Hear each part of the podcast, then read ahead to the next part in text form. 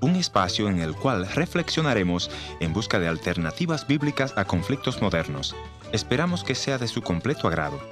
Muchas veces las necesidades golpean nuestras puertas y no sabemos qué hacerla, no sabemos cómo suplirla. Es en ese momento que debemos recordar, Dios está a nuestro lado y podría hacernos la pregunta, ¿qué tienes en tu casa?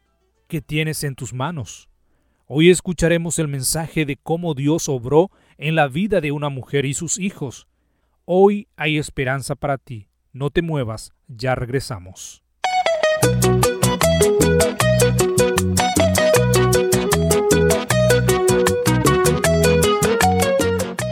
Bienvenidos al encuentro de hoy, soy su amigo Heriberto Ayala y antes de presentar el tema de hoy me gustaría recordarles nuestra dirección en internet www.encuentro.ca. Visítanos allí para encontrar nuestros contactos y desea comunicarte con nosotros aquí en el programa. Además podrás escuchar todos los programas que producimos a lo largo de la historia del Ministerio Encuentro.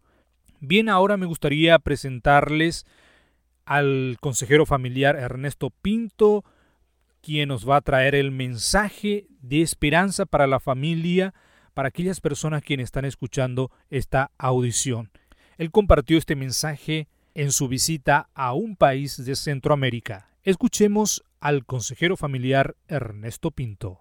La realidad es que necesitamos volver a caminar en la presencia de Dios, escuchar.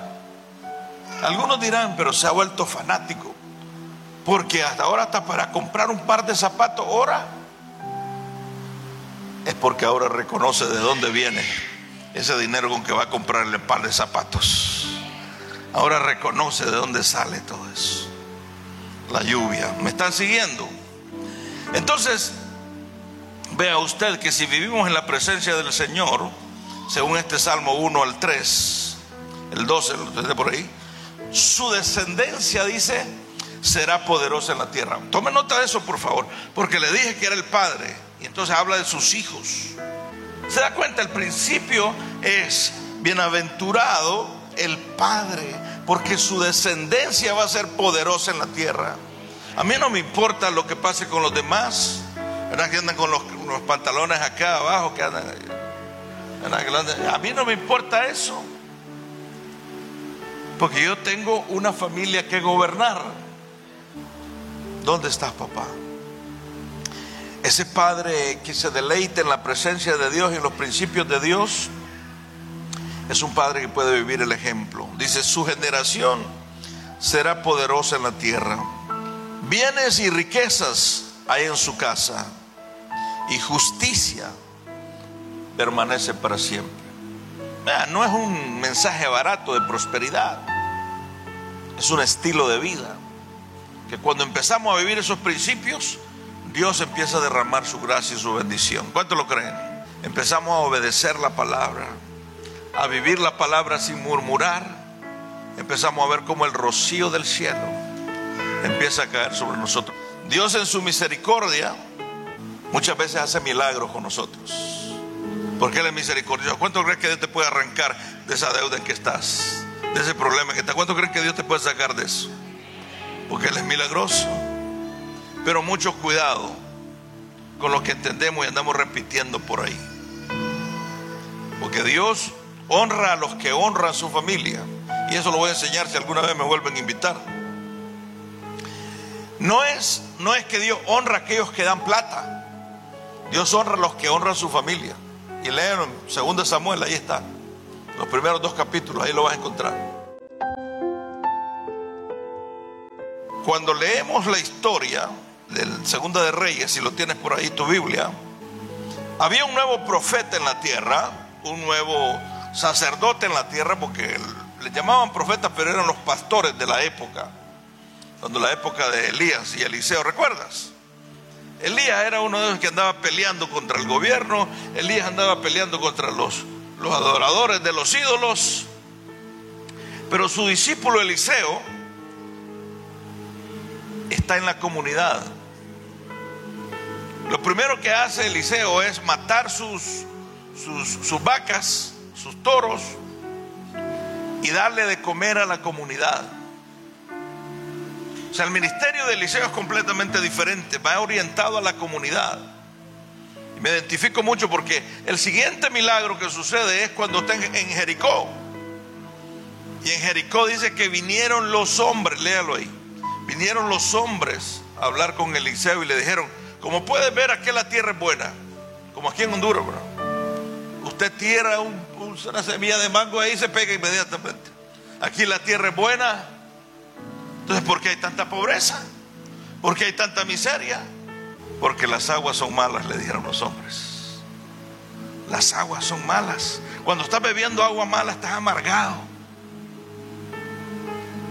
Cuando hay rencor en tu corazón, estás triste, frustrado, arrastras amargura. Entonces el profeta dice, tienen vasijas, sí, pero que sean nuevas.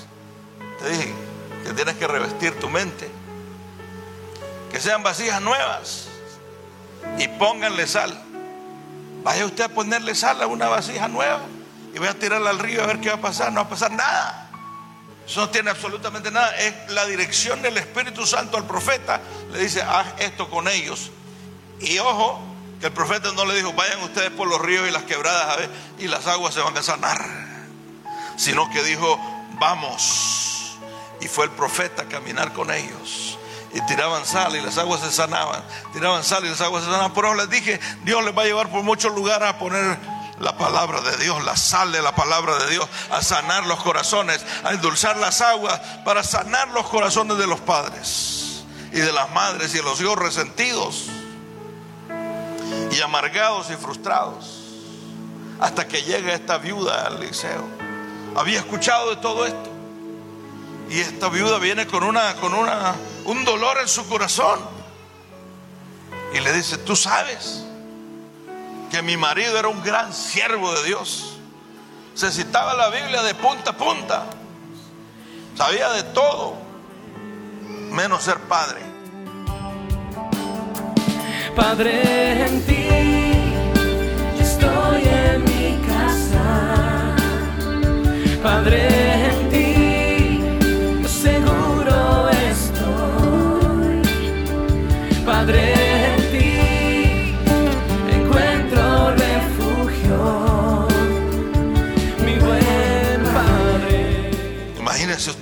de esta mujer.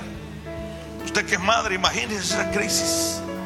Digo, tú sabes que era un gran siervo de Dios, vivía golpeándose el pecho y leía la Biblia de punta a punta, pero no sabía cómo ser padre. No sabía cómo honrar su familia. No sabía cómo honrar a sus hijos. Los empeñó. Y ahora los acre... Yo no me lo estoy inventando. Si no lo has leído, léelo nuevamente. Si no lo has leído, léelo nuevamente, imagínese usted. Porque sé que lo escuchaste en algún lado. ¿Saben ustedes cómo surge la palabra bancarrota? Que ahora la... Ah, no, ya se fue a bancarrota, qué sencillo. En el imperio romano, que ya no es los judíos que a sus hijos, sino como en aquellos años todo el mundo era artesano, ¿verdad? ¿Se acuerdan aquellos años acá donde todo el mundo era o zapatero, o talabartero, o sastre, o desastre, cualquier cosa, ¿verdad? Eh, pero eran, eran oficios. Entonces, cuando usted quitaba prestado, usted es un talabartero, un, usted quitaba prestado y no pagaba, venía el soldado romano, el soldado romano, y le quitaban su banco banco de trabajo y se lo hacían pedazos. Y usted no podía conseguir trabajo en un lado, en ningún lado, y tenía mala fama por todos lados. Y muchos se suicidaban. Eso le llamaban bancarrota. Y algunos se marcaban y tenían que ir a dar pidiendo porque no podían conseguir. Ahora no. Cualquiera defrauda, cualquiera. Pero en aquellos años, mira, sabía mucho de ir a la reunión, pero no sabía cómo ser padre. Y ahora vienen a quitarme mis hijos. Y el profeta como consejero escuchándole. Y despiértate porque hay esperanza. Dios todavía está vivo, Dios todavía está en medio de la tormenta, Dios todavía está en el sótano ahí dormido o descansando o lo que esté haciendo, pero Él está vivo. Y Él puede resucitar a cualquier Lázaro. ¿Cuántos lo creen? Y le dijo el profeta, léalo ahí. Eliseo le dijo, ¿qué tienes? Tienes que tener algo. Pregúntate esta noche, ¿qué tienes? Sino que vives toda la vida pensando que vas a vivir como obrero, cuando tienes talentos increíbles, ya estuvieras poniendo tu propia empresa. Por lo que tienes es valioso, pero tú no te das cuenta. Él dice, ¿qué tienes? Y dice, un poco de aceite. Un poco de aceite puesto en la mano de Dios es una fábrica milagrosa. Puesto en la mano de la sabiduría de Dios. Lee la historia con fe. Le dice, escúchalo. Recuerda que la mujer vino quejándose de que el marido sabía mucho de Biblia y no sabía ser como, ser esposo. Le dice, vete a tu casa y manda a tus hijos a pedir vasijas a todos tus vecinos. Todas las vasijas que puedas conseguir. Y luego le dijo, oiga bien esta instrucción. Luego enciérrate con tus hijos. Enciérrate con tus hijos. Que tus hijos miren cómo Dios actúa.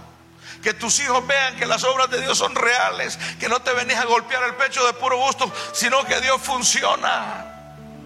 Enciérrate con tus hijos. Y mira a Dios obrar. Mira el milagro de Dios. Y aquella mujer se encerró con sus hijos. Y sus hijos le pasaban la vasija. Y la vasija nunca se, se, saciaba. Nunca se acababa la del aceite. Seguía llenando botellas, seguía llenando botellas. Cuando tengas todas llenas, vende, véndelas todas, paga tu deuda y con lo que te sobre, pon una empresa nueva. Mantén a tus hijos Alabado sea Dios, Él es el Dios de milagros. En medio de nuestra torpeza nos habla y nos dice, ¿qué tienes en tu mano, papá? ¿Qué estás enseñando a tus hijos? Esposo, ¿cómo estás tratando a tu esposa? Tus hijos te ven. Esposa, ¿cómo tratas a tu esposo? Tus hijos te ven, ahí es donde surge el milagro. Ahí es donde surge el milagro. Si te quieres reír de las crisis, tienes que aprender de ese Dios que está ahí en medio de las crisis y es todopoderoso para cambiar y transformar cualquier realidad. ¿Quién irá abriendo caminos, forjando mejores destinos, pautas de amor para la humanidad? ¿Quién dirá? Asumo ese reto, me entrego completo y me uno a la causa de Dios que cambia el corazón.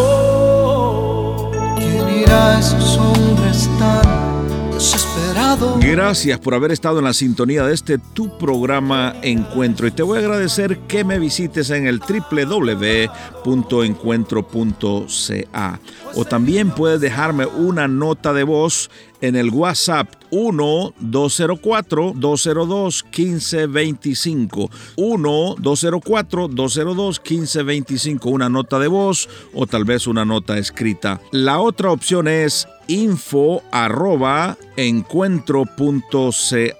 Gracias por sintonizarnos a través de esta radioemisora. Yo soy tu amigo Ernesto Pinto y al despedirme quiero recordarte que Dios te ama y yo también.